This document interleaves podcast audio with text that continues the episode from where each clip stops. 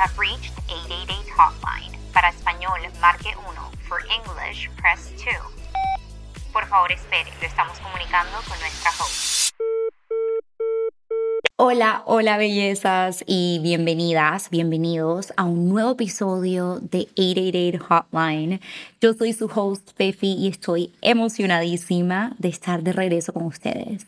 Hoy tengo un tema un poquito más controversial y un tema bastante relevante para mí y es vivir en pareja antes de estar casados.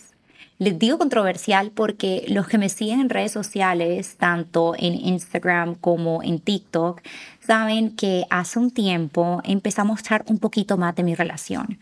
Yo no muestro toda mi relación porque no quiero la opinión de los demás, especialmente ahora mismo cuando apenas nos estamos todavía conociendo y todavía descubriendo quiénes somos. Pero al mostrarles ese poquito, yo digo que mi relación es private, not secret, es decir, es privada, no les digo todo, pero no es un secreto que tengo un novio.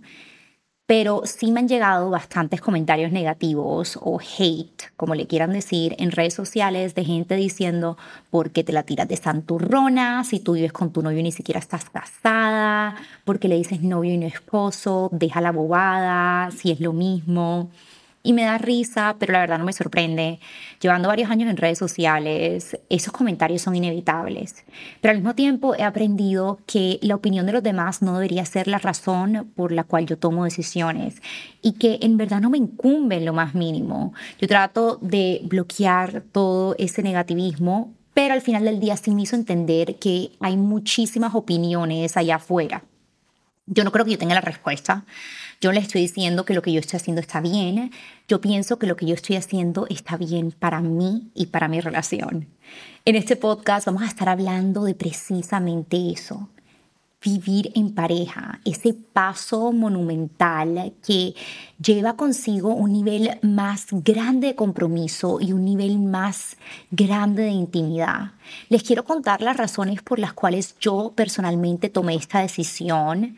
Les quiero contar cómo fue diciéndoles a mi familia y también algunas de las conversaciones que tuvimos antes de tomar este paso que fueron claves para que la transición fuera calmada, para poder saber que estábamos tomando una decisión correcta y llegar con el corazón abierto para poder dar este paso juntos. Esto y mucho más en el episodio de hoy que no se lo pueden perder. Pero antes de eso, esta es una, como ustedes saben, de mis secciones favoritas en el podcast, que son las afirmaciones. Las afirmaciones siempre las vamos a hacer relacionadas al tema que tenemos ese día. Voy a abrir mi journal porque yo acá siempre las escribo antes del podcast. Los voy a invitar y las voy a invitar a cerrar los ojos. Con mucha fe van a repetir después de mí.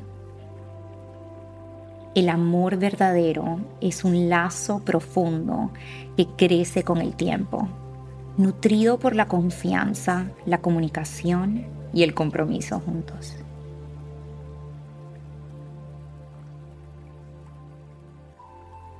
Nuestra convivencia nos permite crecer y evolucionar juntos, superando desafíos y celebrando logros, fortaleciendo así nuestro amor y compromiso. Ahora sí, empecemos este episodio. Bueno, primero les voy a contar yo por qué tomé la decisión de vivir en pareja. Y esto es una historia un poco personal y mi novio siento que respondería algo muy parecido.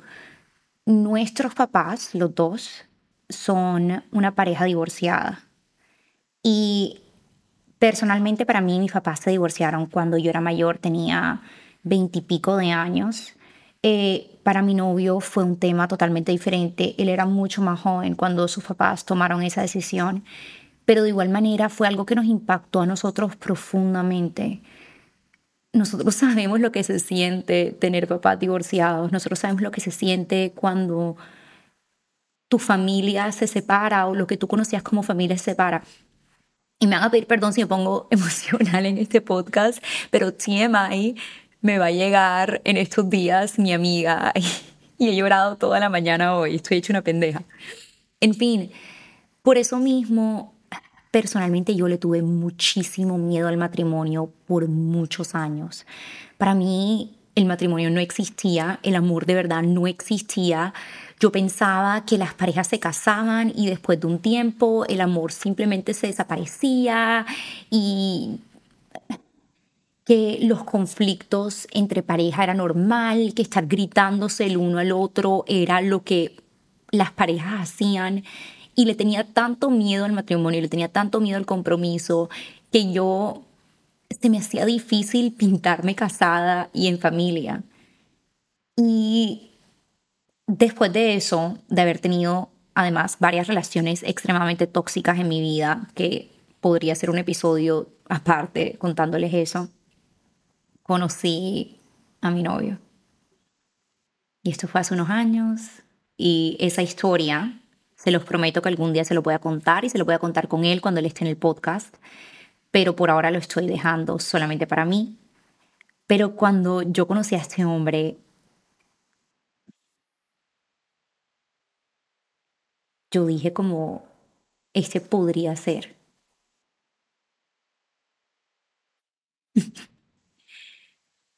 Pero igual soy una persona extremadamente práctica. Eh, soy abogada, soy tipo A, soy organizada. Y para mí era esencial saber que yo iba a poder vivir con esta persona toda la vida. Y para mí la única manera de saber esto era viviendo juntos. Porque, y ojo, por favor entiendan que esta es mi opinión y yo no estoy diciendo, como les dije al comienzo, que esto sea lo correcto. Cada pareja es diferente, cada relación es diferente. Pero para mí, además, era una relación a distancia vivir juntos solamente por periodos o cuando estábamos de vacaciones, era como jugar a la casa y era como estar en vacaciones y estar en luna de miel y en ese honeymoon stage cuando todo color de rosas, pero lamentablemente no es vida real.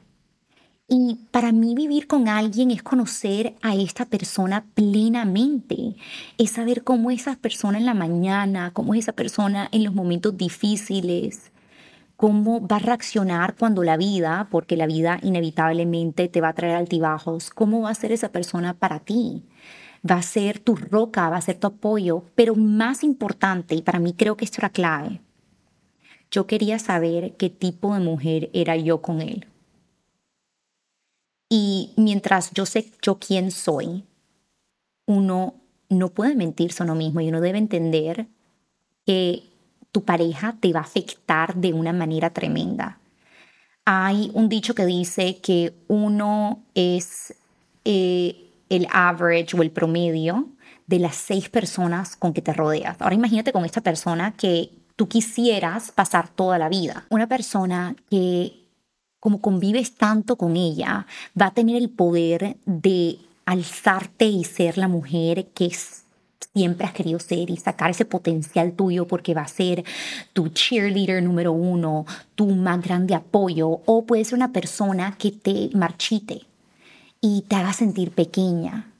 Y otra vez, para mí la única manera de darme cuenta de eso era conviviendo con él en el día a día y entendiendo quién era yo con él en el día a día, pero también entendiendo quién era él conmigo.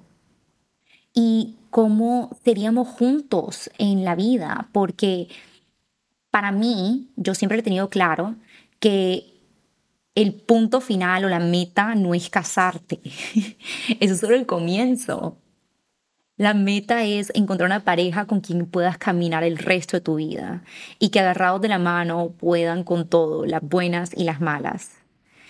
Entonces decidí mudarme con él porque por mucho que yo sé que lo amo y lo adoro y nunca he sentido amor y nunca me he sentido tan feliz como él me hace sentir, yo soy realista y tenía que ver y todavía estoy viendo si esto puede ser para siempre. Teniendo en cuenta lo importante y lo monumental que es este paso y esta decisión, la comunicación antes, durante, siempre es clave. Y cuando hablo de comunicación, estoy hablando de comunicación clara y directa, de evitar lenguaje que critica, de ser honestos y abiertos y de escuchar, porque es muy importante escuchar. También siento que la comunicación y cómo hablar con otra persona es un episodio entero que me encantaría grabarles y si eso les interesa, por favor, escríbanme en los comentarios de nuestro Instagram at 888 Hotline Pod. Tuvimos varias conversaciones muy importantes antes de mudarnos juntos y son conversaciones que le aconsejo a todas las parejas que tomen antes de este paso importante. El primero era las finanzas. Miren, acá tenemos que ser sin pelos en la lengua. Si vas a vivir con una persona, tienes que saber todo sobre esa persona. Nosotros somos totalmente transparentes de nuestras finanzas.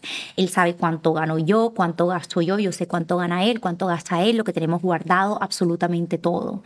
En ese momento también tuvimos una conversación de cómo queríamos dividir nosotros nuestras finanzas. Otra vez, hay muchísimas maneras que se pueden hacer esto. Puede ser 50-50, que en mi caso no es así. Puede ser que el que gane más o el hombre eh, va a dar un porcentaje más grande y la mujer da uno menos. Puede que tú no vayas a dar nada. Creo que hay muchas cosas y muchos factores que influyen en esta conversación. Uno, el poder económico de cada uno. Saber si los dos tienen el mismo poder económico o si uno tiene más que el otro y lo que ustedes como pareja decidan que es equitativo y lo que es válido. Lo otro también es, son tus principios y lo emocional que es para ti. Yo conozco a varias parejas, este no es nuestro caso, pero yo conozco a varias parejas que la mujer gana más que el hombre, pero por principio la mujer le parece que el hombre es el que debe pagar toda la cita. Eso está bien, eso también puede estar mal, como siempre, es lo que tú decidas con la pareja. Pero el tema de las finanzas es muy importante. Es más, mi novio y yo, por mucho que ya discutimos eso, cada tanto tratamos de reunirnos y hablar de finanzas otra vez. No porque vamos a cambiar de decisión de lo que está pasando, que puede que lo hagamos, pero también porque queremos ver cuáles son nuestras metas a largo plazo cómo estamos ahorrando, cómo quisiéramos ahorrar juntos, cómo estamos aportando, si de pronto a mí me suben el sueldo, si esto cambiaría algo. Pero nosotros intentamos reunirnos y lo hacemos como una cita, eh, una, sentados en la mesa y comemos rico y hablamos claro y abiertos. Y esto lo hacemos cada, yo diría que dos o tres meses. Y la verdad es que ha sido clave en nuestra relación. La segunda conversión que me parece importante es la división de tareas. Van a vivir juntos, la casa va a ser responsabilidad de los dos. ¿Cómo se van a dividir las tareas ustedes? Esto entre más rápido lo tengan, entre más claro sean, para mí es más fácil. En mi caso, les doy un ejemplo, yo cocino y él lava los platos. Tenemos a alguien que nos ayuda con la limpieza. Eh, lavar la ropa, a veces la empiezo yo y termina él yo le doy la comida canela y él le da el desayuno, yo la saco por la mañana y él por la tarde. Pero la división de tareas es clave para sentir que hay equilibrio en la casa y además que no te estás embotellando nada. Si sabes, lo último que tú quieres es sentir que tú estás lavando y planchando por toda la casa y él no está haciendo nada sino tirado en el sofá y empiezas a crear un resentimiento hacia él. Número tres, creo que va un poquito ligada a las finanzas y son las metas que ustedes tienen a largo plazo. Es importante saber si estas metas se juntan de cierta manera. Eh, cuando hablo de metas, hablo de tener una familia de pronto en el futuro, de si quieren viajar, quieren tener su propio negocio, quieren ir a, estudiar una maestría, un doctorado. Tener claro esas metas y saber cómo los dos están contribuyendo hacia sus propios sueños y también los sueños de los demás me parece un tema clave. Por último, nosotros hablamos muchísimo de lo que son eh, los espacios personales y los límites. Para mí algo clave cuando yo me mudé con él era que yo no quería perder mi esencia y yo no quería simplemente ser parte de una pareja, sino quería conservar mi individualidad. Para nosotros es muy importante que cada uno tenga su espacio, que salgan con sus amigos, que él se va de viaje con sus amigos, y me parece espectacular, que juegue golf con ellos en las mañanas, que yo pueda salir con mis amigas, que me pueda ir de viaje sola. De verdad, tener esa relación que está basada en confianza y respeto mutuo. Y tener esos espacios que no solamente respetamos, sino alentamos a que nuestra pareja tenga esos espacios, es clave en una relación. Miren, y acá les dejo como no sé si sea un secreto, un truquito. Para mí los hombres, y esto lo leí en un libro hace años, los hombres cuando te extrañan es cuando su corazón te empieza a enamorar de ti. Y yo no te estoy diciendo que te desaparezcas un mes entero para que te extrañe, pero teniendo esos momentos que él sepa que tú no estás ahí todo el día para él, sino que tú también puede ser un día nada más, te fuiste con tus amigas y la pasaste bien y estuviste pendiente de ti y también hazlo por ti, no por más nada. Va a ser que él va a estar más emocionado aún cuando tú llegues a la casa. Entonces, esos momentos de estar solos es clave en cualquier relación y la verdad es que ha sido una de las razones por la que mi relación ha sido exitosa. Ahora quiero hablar un poco de cómo la relación cambia una vez te mudes con él, porque es un cambio grande y si jamás has vivido en pareja como yo, te puede costar. Porque por mucho que tengas la relación más hermosa del mundo, nadie es perfecto. Y eso es algo que vas a tener que aceptar. Nosotros tuvimos al comienzo y todavía tenemos nuestros rocecitos por bobadas, que si uno puso la cuchara en un lado, que si uno dejó o se le olvidó hacer otra cosa. Miren, al final del día yo viví sola cinco años y él incluso más tiempo y pasar de vivir solo y estar acostumbrado a tus maneras y no tener que estar pensando en otra persona para la manera de vivir, sino que simplemente haces las cosas a tu manera, va a tener un periodo donde se van a tener que ajustar y eso es completamente normal. Quiero también para las personas que son ansiosas como yo, que no se asusten por eso, porque es muy fácil al primer signo de una peleita pequeña uno decir como que no, esto no va a funcionar. No va a funcionar porque es que no vamos a poder jamás con esto, no vamos a poder vivir juntos. Y eh, esto es una historia personal, pero yo me acuerdo que en un momento me asusté y dije como, ¿qué hice?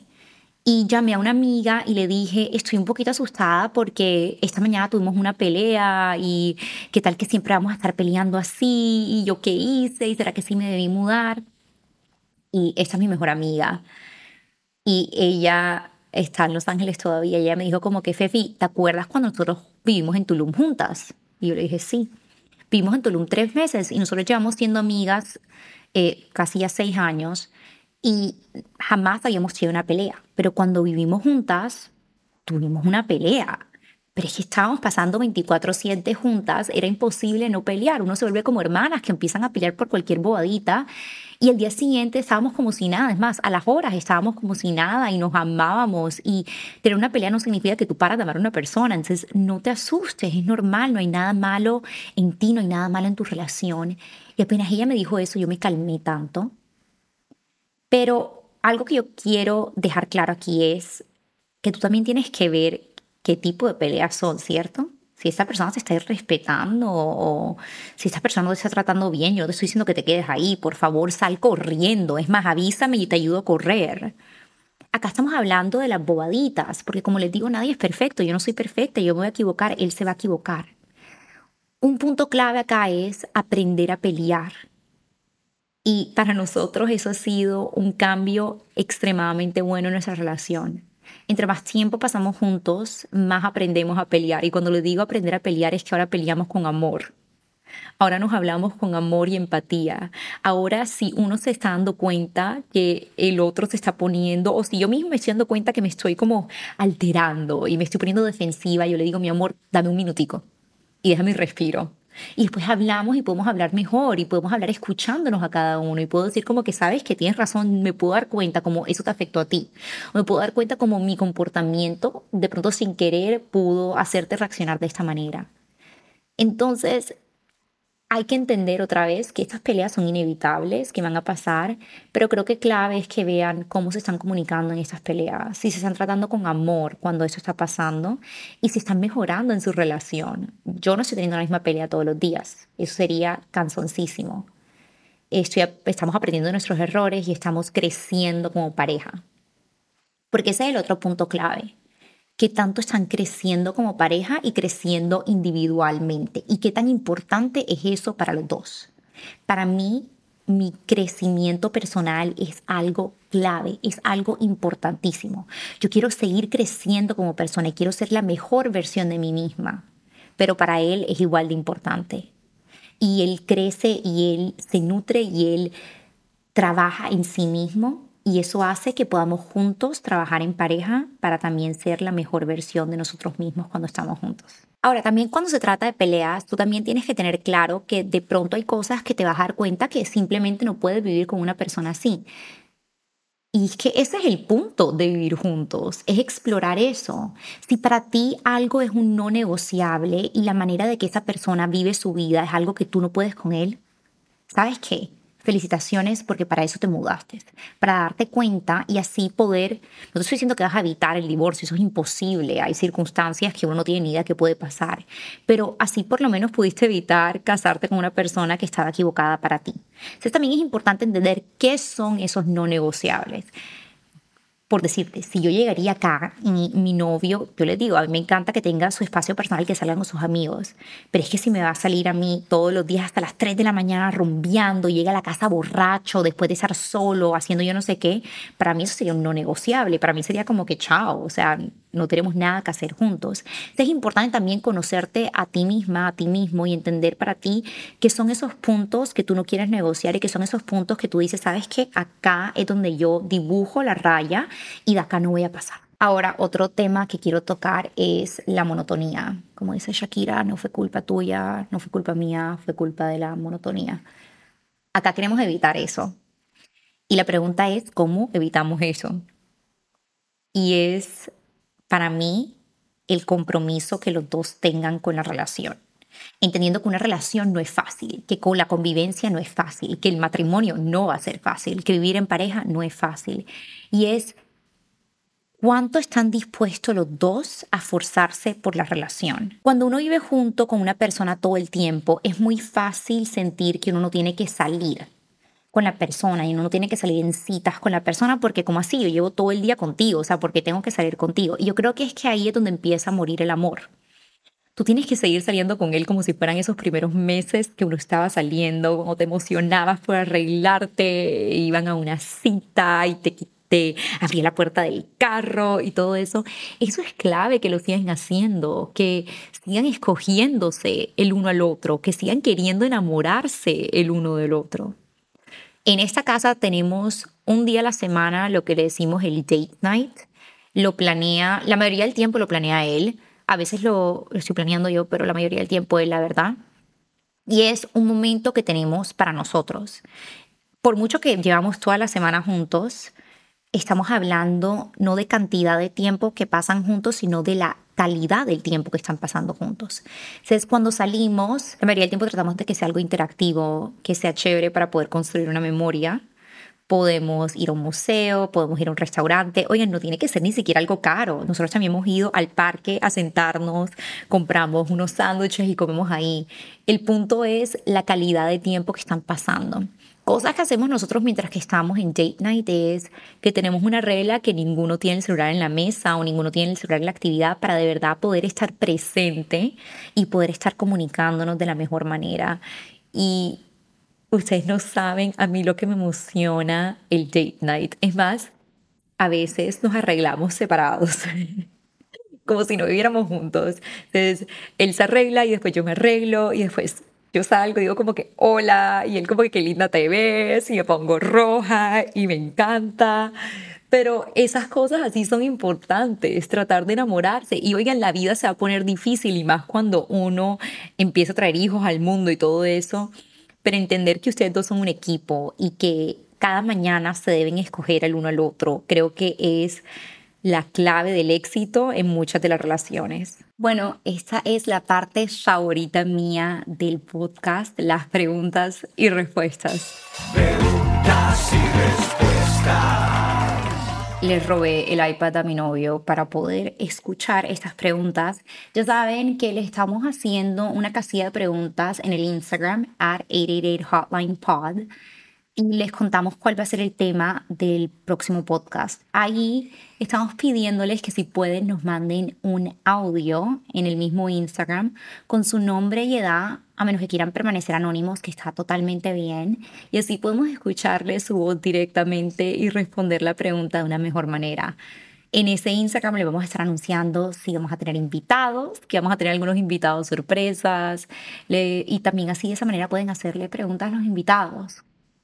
Bueno, tenemos acá la primera pregunta. Vamos a escucharla. Hola Fefi, eh, prefiero mantenerme anónimo, pero quisiera saber cómo um, lidiaste con el hecho de venir de una cultura latina. Eh, siento que los latinos somos muy old school, o sea, nuestras, nuestras familias son muy old school y como que viven en una um, en un pensamiento de que eh, qué va a pensar la gente eh, si te vas a vivir con tu novio antes del matrimonio, eh, como que ya sea en base a religión, nosotros los latinos, o em, simplemente el que dirán las demás personas si te vas a vivir con tu novio antes del matrimonio. ¿Cómo, ¿Cómo tomaste eso del que dirán las demás personas y cómo lo tomó tu familia? Bueno, excelente pregunta y vamos a respetar obviamente que quieres permanecer anónima. ok, esto sí fue un tema, yo estaba súper nerviosa antes de decirle a mis papás, pero al mismo tiempo, oigan, yo tengo 29, casi 30 años, me mantengo sola hace años y la verdad, y espero que no tomen esto a mal, mientras que para mí la opinión de mis papás era súper importante y le doy gracias a Dios que los dos me apoyaron en esta decisión. Creo que a mi mamá le dio un poquito más duro, mi papá sí lo entendió desde el comienzo, pero al final del día los dos aceptaron mi decisión. Para mí algo que tenía claro es que yo tengo que vivir por mí y no por mis papás. La que algún día, si esto funciona, se quisiera casar con él, soy yo, no mis papás. La única manera para mí yo darme cuenta si podía hacer eso era viviendo con él y para mí eso era algo importante. Entonces yo no podía, puede que mis papás, vamos a decir que hubieran reaccionado mal o si mi mamá hubiera dicho absolutamente no, no te voy a dejar que vivas con otra persona. Para mí yo no iba a dejar que eso me parara por el hecho de que yo sabía que esto era una relación seria para mí, esto era un paso importante para mí. También tengo que aclarar es otra vez la edad que tengo. No es que yo tenga 18 años y esté saliendo a mudarme con una persona que conocí hace tres meses. Mis papás también saben que yo soy una persona completamente seria. Yo llevaba seis años sin presentar a nadie en mi casa. Y ellos sabían que si yo estoy presentando a alguien, que si yo estoy tomando una decisión así de importante, es porque yo me siento segura de la decisión que yo estoy tomando. Y algo que yo agradezco mucho es que mis papás siempre me han apoyado en mis decisiones cuando saben que yo vengo con el corazón abierto y saben que yo he pensado esto al derecho y al revés y saben que yo me estoy tomando esto en serio. En respecto al que dirán, como les dije, bastante hate he recibido en redes sociales, pero también sé que hay gente de mi familia que no debe estar de acuerdo con lo que yo estoy haciendo. Y como les digo, eso está bien, porque uno no puede vivir con el ruido en la cabeza de lo que está diciendo la gente, sea tu familia. Ahora, ahora, y esto, esto es algo grande. Si toda tu familia y todos tus amigos están diciendo que te estás equivocando y que esta persona no es para ti y que no deberías mudarte con él, eso es una historia diferente. Porque hay veces que uno tiene las gafas de amor y está viendo todo color de rosa y uno no se está dando cuenta de pronto que uno puede estar haciendo un error. Entonces, como les digo, cada caso es único entiendo perfectamente por el miedo que sientes. Créeme que yo sentí exactamente lo mismo, entonces te entiendo perfectamente. Pero también espero, y de verdad espero esto para todo el mundo que tome una decisión así, que le diga a sus papás, que sus papás los amen tanto, que sepan que ustedes están tomando esta decisión porque es la decisión correcta para ustedes. Próxima pregunta. Creo que hoy vamos a hacer tres. Vamos, vamos a hacer la próxima pregunta. Y bueno, mi nombre es María José, tengo 26 y vivo en Barranquilla. Colombia. Bueno, mis preguntas serían, ¿cuál es el tiempo correcto para ir a vivirte con tu pareja sin haberse casado? O sea, ¿cuánto tiempo, en cuánto tiempo de estar juntos o de ser novios es el momento correcto para irte a vivir con esa persona? Y número dos, sería cómo eh, evitar que al hacerlo tu pareja caiga en zona de confort y pues no llega al punto de pedirte que se casen pues porque ya están viviendo juntos. Una tercera también sería como cuáles son los roles en la casa, porque es diferente cuando tú vives sola, cuando vives en tu pareja. Eh, si no están casados, es muy cierto que no debes darle privilegios a tu pareja sin que sean esposos, pero al vivir ya juntos eh, tienes que obviamente hacer cosas de casadas, como a veces tener que cocinar, limpiar, eh, ese tipo de cosas. Mafe, amo que hagas estas preguntas porque fueron, creo que las dos preguntas que más hicieron. Vamos a comenzar con la primera, que fue, ¿en qué tiempo sientes que es el indicado para mudarte con tu pareja? Y no sé si te va a gustar mi respuesta, pero creo que no hay un tiempo indicado. Creo que depende muchísimo de cada pareja y de las circunstancias de cada pareja y de la trayectoria de la relación que han tenido. Puede ser en un año, puede ser en un poquito menos, puede ser en tres años, puede ser en ocho, depende de muchísimas cosas. Lo que sí les voy a decir es cuando no me parece que se deben mudar. Y hay dos cosas en específico que para mí son como alerta roja y no se muden por eso, porque para mí se estarían mudando por las razones equivocadas. Y es, no se muden simplemente porque el contrato del apartamento de cada uno está se está a punto de vencer. He escuchado tantas historias de personas, especialmente como que amigas que viven en Estados Unidos, que es como, ay no, pero es que mi lease sacada en junio y el de él también, entonces para ahorrar vamos a vivir juntos. Pero es que esa no puede ser la razón. O sea, entiendo por qué quisieran hacer eso para no tener que estar pagando y ustedes dirán es que pasamos todo el tiempo juntos. Pero si tu razón principal es para ahorrar y porque se está acabando el contrato y por conveniencia y no porque sienten que su relación está lista para eso, me parece que eso sería un error bien grave. Entonces para mí no es el tiempo, sino la razón por la cual están tomando esa decisión y si los dos están en la misma página. La segunda, me encanta esta pregunta porque es sobre el matrimonio y muchas, especialmente muchas mujeres me preguntaron eso. Pero Fefi, ¿cómo hago? Porque después él no se va a querer casar conmigo si ahí vivimos juntos. Y esta es la respuesta que les tengo. Totalmente las entiendo. Entiendo que eso es un miedo normal que uno puede sentir, pero bellezas. Y espero que esto les quede claro y se lo digo como amor y como amiga, porque verdad siento que somos amigas. La decisión no solamente de él, la decisión también es tuya. Tú no te mudaste a para ponerte todo en plancha, esperar a ver él cuando decide comprometerse contigo. Tú también estás tomando la decisión ahí. Tú también vas a tomar la decisión si para ti esta es la persona con la que vas a pasar el resto de tu vida. Puede que tú te mudes con la persona y te des cuenta, este man no es para mí y sales corriendo. Entonces, no se preocupen, o para mí yo diría que no se preocupen por el matrimonio, cuando apenas están dando el primer paso que es vivir juntos. Entonces ya están como que dos pasos más adelantadas.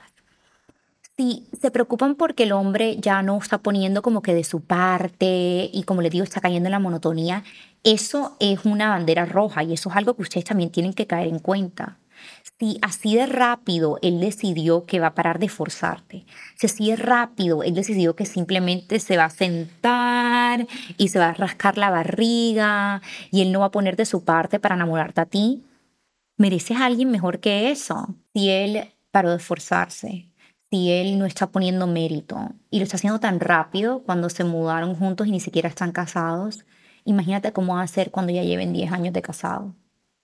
Entonces, esto es una manera de ver también qué clase de hombre va a ser él y si él está dispuesto, como dije antes, a escogerte a ti todos los días, a amarte a ti todos los días, a poner de su parte porque sabe el tesoro que eres tú, a poner de su parte porque sabe la clase de mujer que eres tú. Entonces, mientras entiendo que sea un miedo que podemos tener, recuerda que él no tiene todas las cartas, que tú también tienes la mitad y que si el hombre simplemente se acostumbró y no está poniendo de su esfuerzo, créeme que es una bendición escondida. hay un dicho que me encanta y es, no dejes que tu novio permita que no conozcas a tu futuro esposo.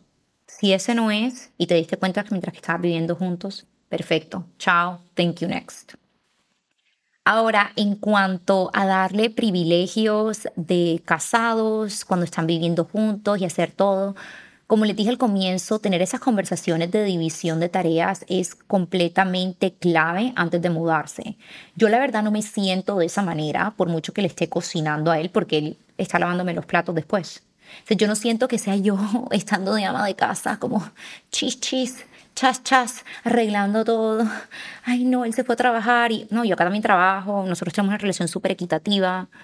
Para mí no le estoy dando privilegios de nada. Eso sí, cuando lo estábamos viviendo juntos, yo le decía a mi vida, yo no te cocino. Em, entonces, todo en la relación tiene sus etapas. No te tires en plancha desde el comienzo y no hagas todo tú. También pon límites, sé clara y que si tú vas a aportar a la relación y al hogar, él también tiene que hacer lo mismo. Hola chicas, les habla Ariana de Perú, ahorita viviendo en Israel. Tengo 24 años y bueno, mi pregunta es la siguiente. Yo tengo deseos de casarme, ¿estaría bien el hecho de no aceptar convivir con mi pareja antes de que él me pida matrimonio. Él sabe de que yo quiero casarme y que quiero formar una familia y tengo miedo de que pierda esa iniciativa si yo decido ir a convivir con él. No sé qué piensan. Un saludo, cuídense mucho. Gracias por tu pregunta. Qué emoción que escuches si eres de Perú y vas en Israel. De casualidad voy a ir a Israel con mi novio este año y estoy emocionadísima. Es la primera vez que voy a ir a conocer Israel. Pero bueno, de regreso a tu pregunta, que si tiene algo de malo, no tiene absolutamente nada de malo no querer vivir con tu pareja, con tu novio antes de casarte. Tú toma la decisión que tú quieras. Como digo, acá no hay una respuesta correcta o incorrecta y lo importante es que tú te sientas segura. Ahora, me gusta que contesté la otra pregunta antes. Si la única razón por la que no te estás mudando con él es porque tienes miedo de que él no quiera pedirte matrimonio, siento que de pronto estarías tomando la decisión un poquito por las razones equivocadas. Otra vez, si es simplemente porque tus principios o tu religión o simplemente tú sientes que no es el paso correcto y quieres esperar a estar casada para vivir con él, perfecto, no hay problema. Pero no lo hagas simplemente porque tienes miedo que después él no te pida matrimonio. Porque recuerda que es importante también ver qué nivel de esfuerzo él está dispuesto a poner por ti. Y también, como dije al comienzo del episodio, el matrimonio no es la meta final. Esto es solamente el comienzo. Hay muchísimas cosas que vienen después de eso. Entonces, un hombre, para mí, que simplemente por el hecho de vivir juntos es como que ah, ya no estoy emocionado por pedirle matrimonio, de pronto no es el hombre indicado. Ahora, si decides no vivir con él, no tiene absolutamente nada de malo. Conozco a millones y billones, billones es una exageración, pero conozco muchísimas parejas que no vivieron juntos antes de casarse y tienen el mejor matrimonio del mundo y están felices. Y tienes razón, puede que él se quiera pedirte matrimonio aún más acelerado porque quiere que vivas con él. Y eso también está bien. Como les dije, haz lo que tu corazoncito te diga y lo que tú te sientes tranquila. Y oigan, para tomar cualquier decisión, yo digo, escuchen a su cuerpo. Yo sé que eso suena ridículo, pero escuchen a su cuerpo, mediten, hagan un poco de journaling y pregúntense por qué estoy tomando esa decisión y por qué decidí de esta manera o de la otra manera y cuáles son para mí los pros y los contras. Pero recuerden que al final del día lo más importante es que ustedes sientan en paz con la decisión que tomaron. Las amo, los amo. Siento que este fue un buen episodio. Vamos a tener un episodio más la próxima semana, todos los miércoles. Ya saben, me pueden seguir a mí en mi TikTok, at Fefi, o Instagram, at Fefi Mendoza B, y el Instagram del podcast, at 888 Hotline Pod. Ahí le vamos a estar contando un poquito de todo, de los invitados que vienen, de los episodios que vienen. Los adoro. Gracias por escucharme. Y un saludo muy especial a la gente que nos está viendo en video. Bye.